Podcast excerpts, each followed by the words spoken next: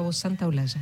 Que ya les digo que la última media hora que nos va a quedar chica, ya me doy cuenta. Si ustedes hubiesen escuchado el intercambio, el intercambio que se dio, siempre se dice que lo más interesante es lo que nos sale al aire.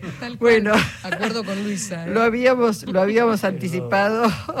Eh, César, ponete derecho al micrófono ahí para que salga. Ahí está. Está César Brí con nosotros.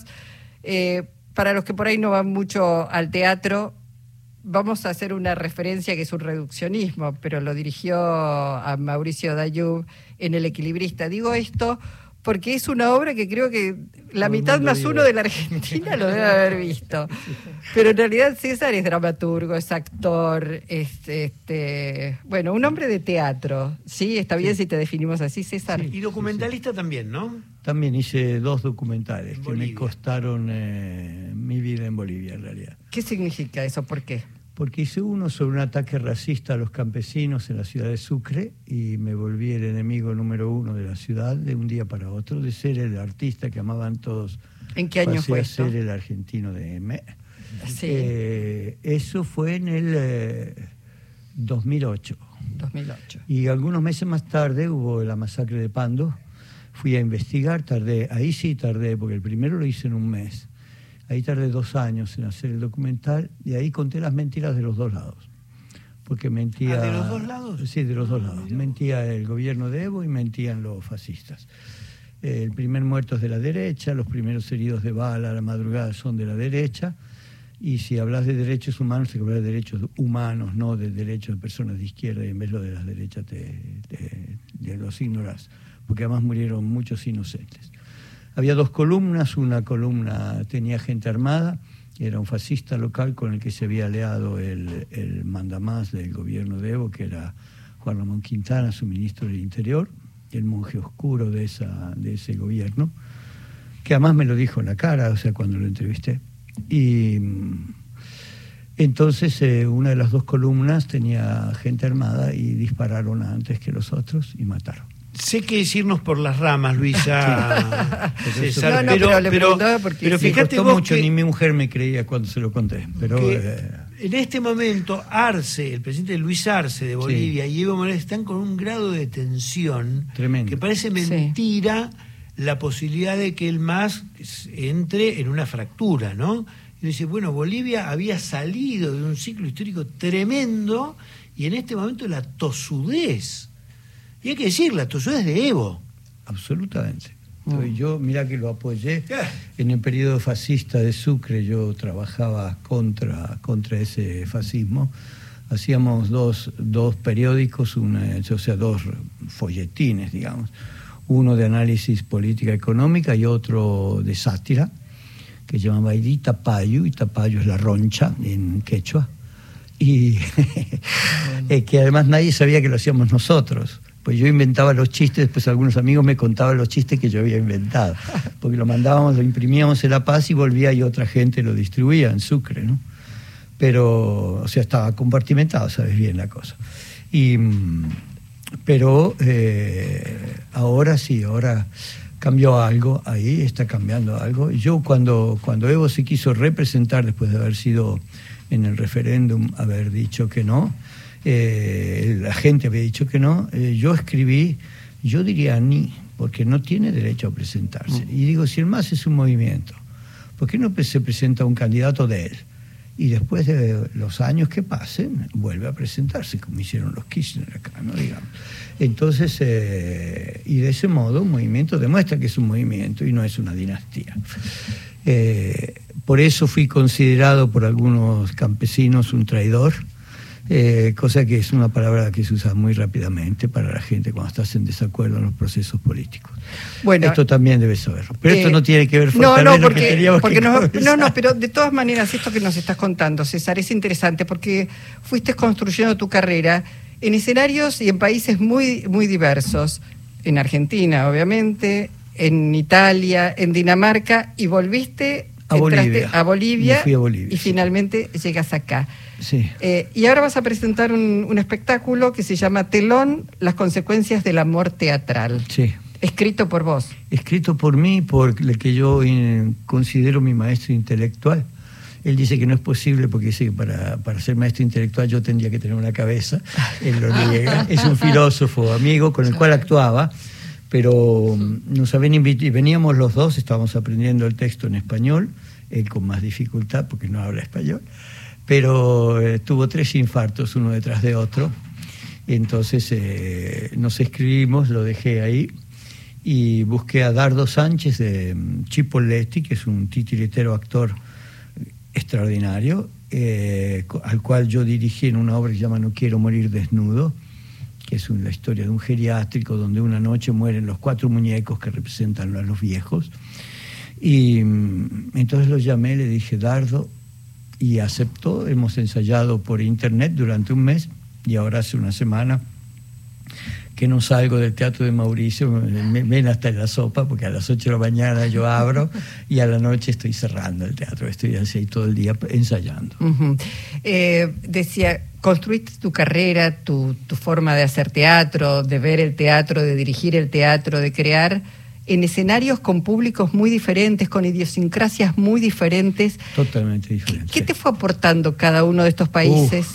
Un poco de todo. Eh, de los bolivianos aprendí más que de nadie. Ajá. Sí, Bolivia a mí me enseñó, me enseñó a no temer a los diferentes, me enseñó a hacer un teatro que fuera al mismo tiempo alto y popular, que llegara a todo el mundo, que fuera sencillo y que fuera al mismo tiempo profundo me enseñó realmente a crear un grotesco, un grotesco particular, que es el que yo creo. Yo no creo en el teatro que se dirige solo a las cabezas o el teatro que hace solo reír. Creo que hay que hacer reír y llorar, conmover y hacer pensar todo junto. Y que si no se logra eso no es teatro de veras, o sea, hay que lograr todas esas cosas. Eh, yo adoro el teatro que no hago yo, o sea, me gusta todo el teatro que veo y Argentina en ese sentido es el vergel del mundo, porque aquí hay un teatro para caerse ¿no? Siempre, es fantástico. Mucha, mucha Claro, bueno. Hay tanta diferencia y tantos, tantos poetas del teatro, tanta gente que hace realmente. Eh, tienen lenguajes, lenguajes diferentes, eso yo lo adoro. Hay una diversidad que por ahí no se encuentra en otras partes. Porque el defecto de todos los artistas es que se unen por, por estética, si en vez de los artistas deberíamos unirnos por la ética y ser diferentes estéticamente y amarnos, amarnos porque haces cosas diferentes, ¿no? Es como si yo quisiera ver solo documentales porque hago documentales o quisiera ver solo teatro de ideas porque hago porque soy filósofo.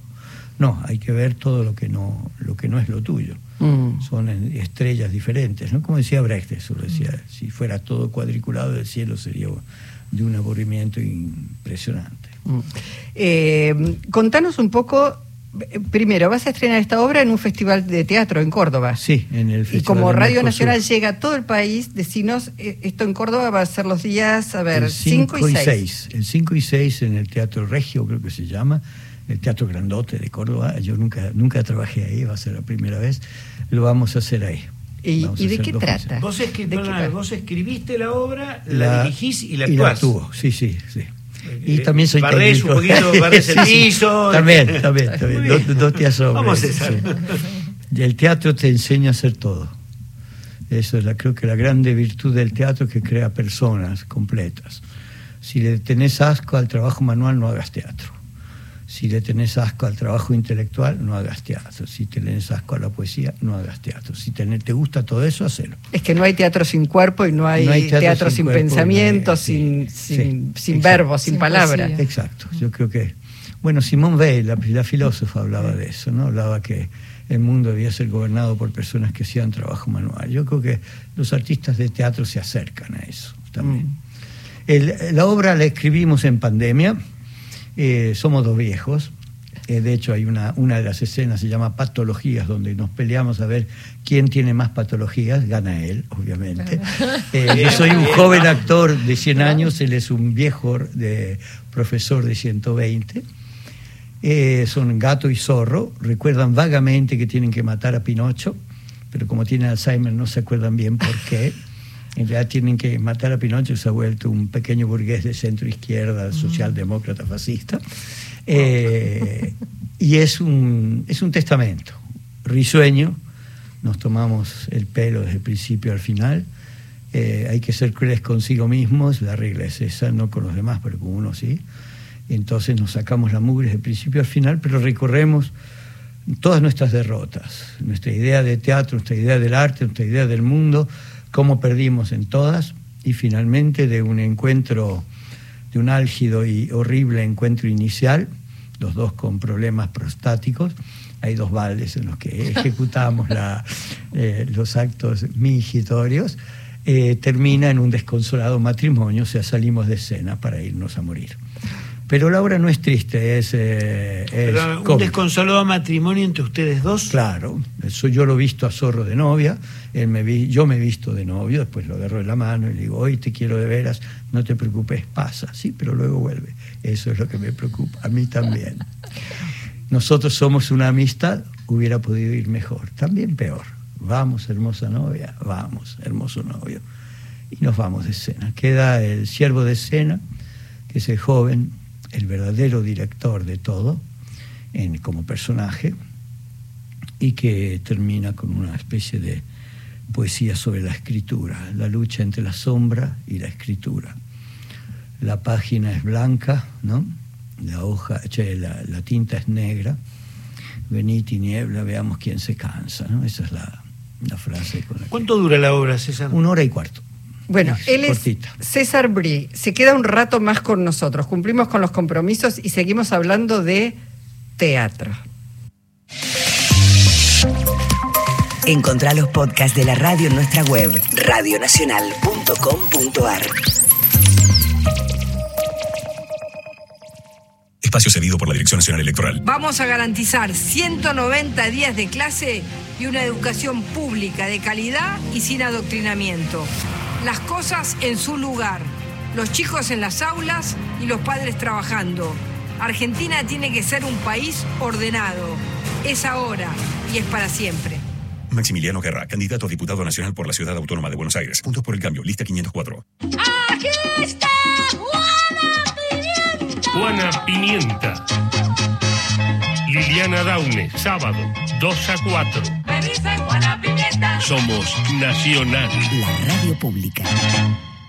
Espacio cedido por la Dirección Nacional Electoral. Ni casa sin gente, ni gente sin casa. Que la vivienda sea un derecho y alquilar no sea un robo. Vamos, con la izquierda en la ciudad. En Ciudad de Buenos Aires, Vanina Biasi, jefa de gobierno. Cele Fierro, legisladora. Frente de Izquierda Unidad, lista 804. Sacar la basura de 19 a 21 horas y dejarla en bolsas cerradas dentro del contenedor negro o gris son pequeños hábitos que podemos sumar para empezar a generar grandes cambios. Juntos podemos construir un futuro mejor. Conoce más en buenosaires.gov.ar barra Ciudad Verde. Brazos abiertos. Buenos Aires Ciudad. Espacio cedido por la Dirección Nacional Electoral. Señoras y señores, tenemos a alguien que no tenía por qué agarrar. Y teniendo la deuda más grande que un país contrajo en la historia, agarró el fierro caliente igual. Tenemos litio, gas y petróleo. Tenemos campo. Tenemos ríos y mucha gente que la rema. Tenemos deportistas que nos necesitan y tenemos alguien que no los va a tachar. Porque ¿sabés qué es lo mejor que tenemos? Argentinas y argentinos que ahora pueden decir, tenemos con quién, tenemos con qué. Masa. Unión por la Patria, Sergio Massa, Agustín Rossi, candidatos a presidente y vicepresidente, lista 134. Espacio cedido por la Dirección Nacional Electoral. Hoy tenemos la oportunidad de poner un punto y aparte, de empezar a reconstruir una Argentina distinta, libre, próspera, sin inflación, pujante y segura. La libertad avanza. Javier Milei, presidente. Victoria Villarruel, vice. Lista 135. Espacio cedido por la Dirección Nacional Electoral. Te propongo un país ordenado, con 190 días de clase y no con sindicalistas que dejan las aulas vacías por sus negociados. Te propongo terminar con el kirchnerismo de verdad y para siempre. Este país que te propongo es el que millones de argentinos queremos. Es ahora y es para siempre. Patricia Bullrich, Luis Petri, candidatos a presidente y vicepresidente de la Nación. Juntos por el cambio, lista 132. Nacional no para. En minutos. Una mujer. Graciela Borges. Temporada primavera. Nacional. Todos los climas. La radio pública. Estás escuchando Encuentro Nacional.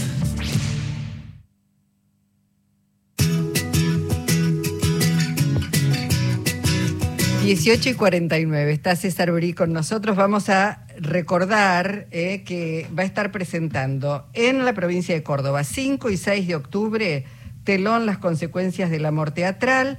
Después vas a ir al Chacarerian el 10 de octubre. El 10 de octubre.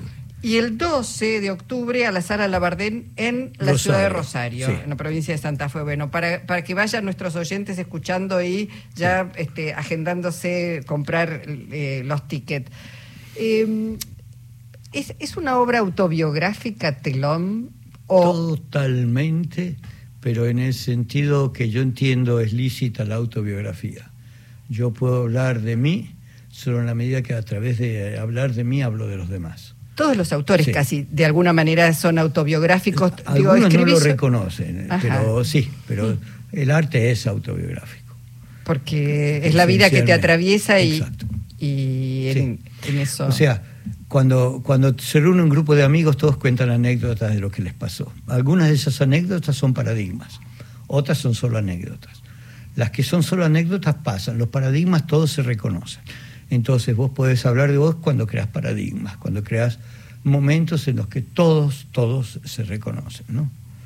Eh, Está muy bien, está muy bien definido eso, César, porque en realidad uno muchas veces no se da cuenta, y no, y no se trata de hacer docencia, pero sí de interpelarse a través de las sensaciones y necesidades de los otros, ¿no?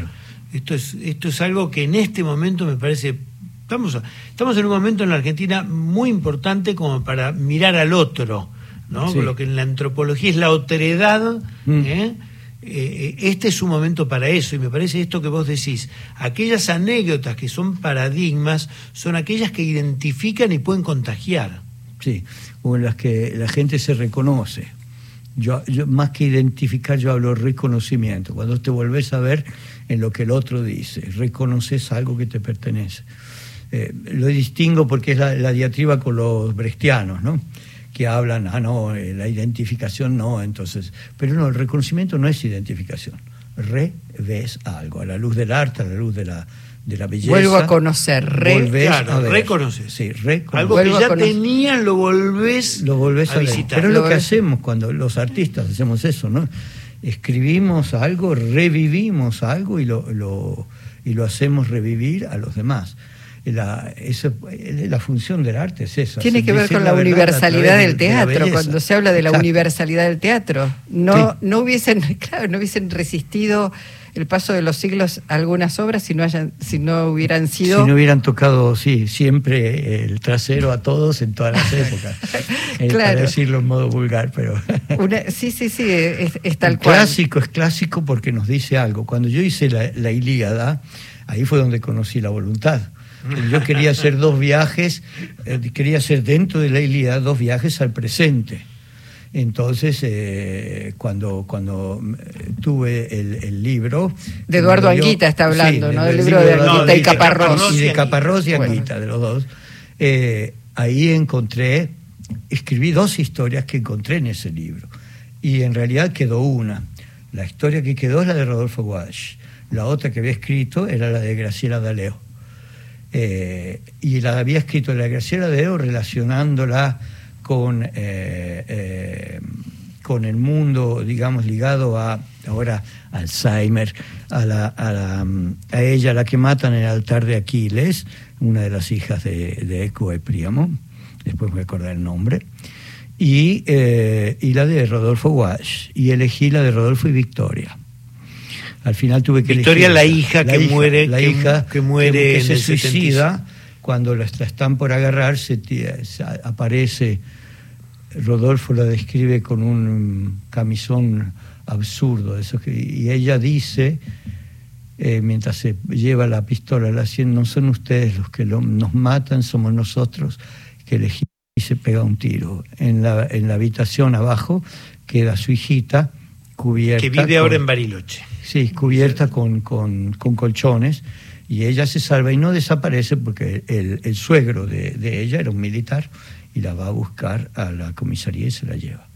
Así no Está- sería... Eso está contado en la, en la voluntad a voluntad. través de la vida de Emiliano Costa, a quien yo conocí en la cárcel, que era el marido de Victoria Walsh. Y el Claro. padre de Costa, fíjate vos lo interesante, el padre de Costa era un comodoro antiperonista. Y Emiliano se hace peronista y dirigente del gremio de prensa y dirigente de la organización Fuerzas Armadas Revolucionarias. Y lo iba a visitar a la cárcel y vieras vos la empatía que tenía en el buen trato. Y el padre, que era este, alguien formado en las armas, terminó siendo muy amigo de muchísimos de los compañeros de su hijo. Bueno, Emiliano nos brindó muy generosamente todas estas historias, tanto la del padre como sobre todo la de, la de Rodolfo, con quien trató muchísimo Emiliano. Eh, nos brindó estas historias y bueno, y también la historia tremenda de la muerte de, de María Victoria, de Vicky De María. Victoria, sí. Con lo cual, y no porque sea partidario, todo teatro es político, César. Todo teatro es político, sí, aunque no se ocupe de política. Aunque no se ocupe de El- política. yo creo que el verdadero sentido hoy de- del político tiene que ver, po- o sea, te lo digo de otra forma, yo digo, yo me siento solo, ¿no? Y por ahí, si aquí hago preguntas de los siete o ocho que estamos aquí contando los técnicos, hay unos seis, que cinco que se sienten solos. Entonces la soledad es plural, pero cada uno se siente solo. Lo íntimo es social.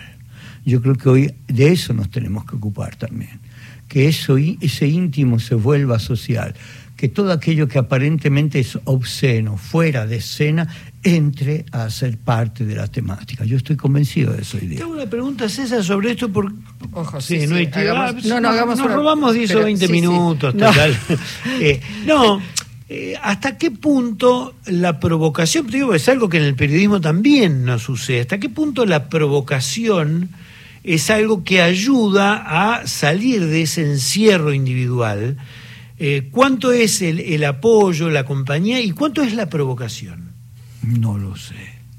No, no- ¿Pero te lo preguntás? Siempre, Ah. siempre. Yo tengo una regla, es la de no salvarme yo. Si yo voy a hablar de algo personal o de algo muy íntimo, para hablar de, de lo íntimo como social, de lo que estoy diciendo, me tengo que poner en juego. O sea, soy el primero que tiene que darse el hachazo metafóricamente, ¿no? En, el, en, en la, en la pierna. O sea, es fácil ser cruel con los demás, pero vas a ser cruel con vos mismo. Ahí es el secreto para mí. En el trabajo artístico, entiendo. Estoy hablando de arte, no estoy hablando de... eh, Entonces yo tengo que ser cruel conmigo mismo para ser honesto, para decir la verdad, para no creérmela, para no ponerme a, a bajar cátedra y a... ¿no? Le damos palo a los profesores, a los maestros, a los acosadores en la obra. Te- Hay también, hay palo para todo el mundo, para nosotros primero y detrás de nosotros viene. Bueno, todos. Abrimos los el periodistas camino. también se burlan de y la- todos. A los se críticos, volvió a un los niño críticos. bueno, un periodista, ¿no? Y yo digo, nos odia, por eso los critica, nos, nos envidia, por eso los odia, los critica y nos difama. Bueno, Le ponemos la nariz El de Pinocho. Chacarerian a- es el donde es- estaba el equilibrista. Sí, Exacto. sí, es Sí, el sí, teatro de. Dayú, de Es el Mauricio. teatro de Mauricio. Claro, aquí en Palermo, muy cerca. Sí, en- en- además tiene Mauricio un es, equilibrio bárbaro. sí, y Mauricio es extraordinario, como actor y como persona. Te cuento Sí, brevemente. Eh, Carlos Martínez, que estuvo también preso, sí. este, fue campeón argentino y sudamericano de gimnasia, fue uno de los que lo ayudó a, Aprender. las destrezas Claro. que tiene Mauricio. Sí, Imagino.